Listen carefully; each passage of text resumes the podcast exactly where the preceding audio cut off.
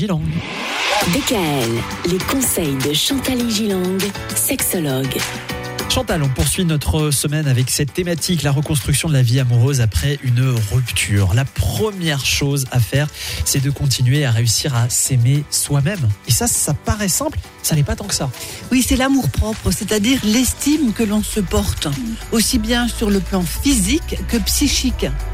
Il est normal d'avoir une bonne opinion de soi et il est normal de la perdre un peu, ou parfois beaucoup, en cas de rupture, en cas de divorce. Et c'est vrai que souvent, après un divorce, on remarque que des gens d'un coup se mettent à changer complètement de style, à De couper look, les cheveux, de oui, look et oui. tout ça. Et c'est là où on se rend compte que d'un coup, il y a comme un besoin de s'associer à autre chose physiquement. Alors si c'est un nouveau look réussi, c'est tant mieux. hein.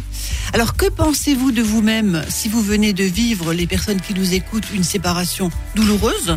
On peut se sentir dévalorisé, incompris, mais aussi stupide de ne pas avoir su réagir autrement, inutile devant le vide que cela produit. Souvent les gens disent Ah, si vous saviez comme je regrette.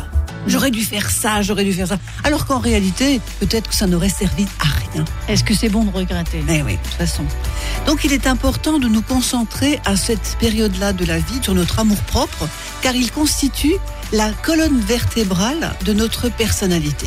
Si l'on choisit d'améliorer notre estime personnelle, toute notre vie peut être modifiée et bonifiée.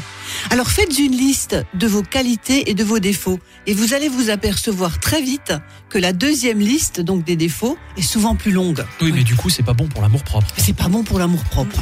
Alors parlez de vos qualités à des personnes proches et bienveillantes. N'écoutez pas vos pensées invalidantes qui vous rabaissent. Mm. L'opinion que vous avez de vous se confirme par les réactions de votre entourage.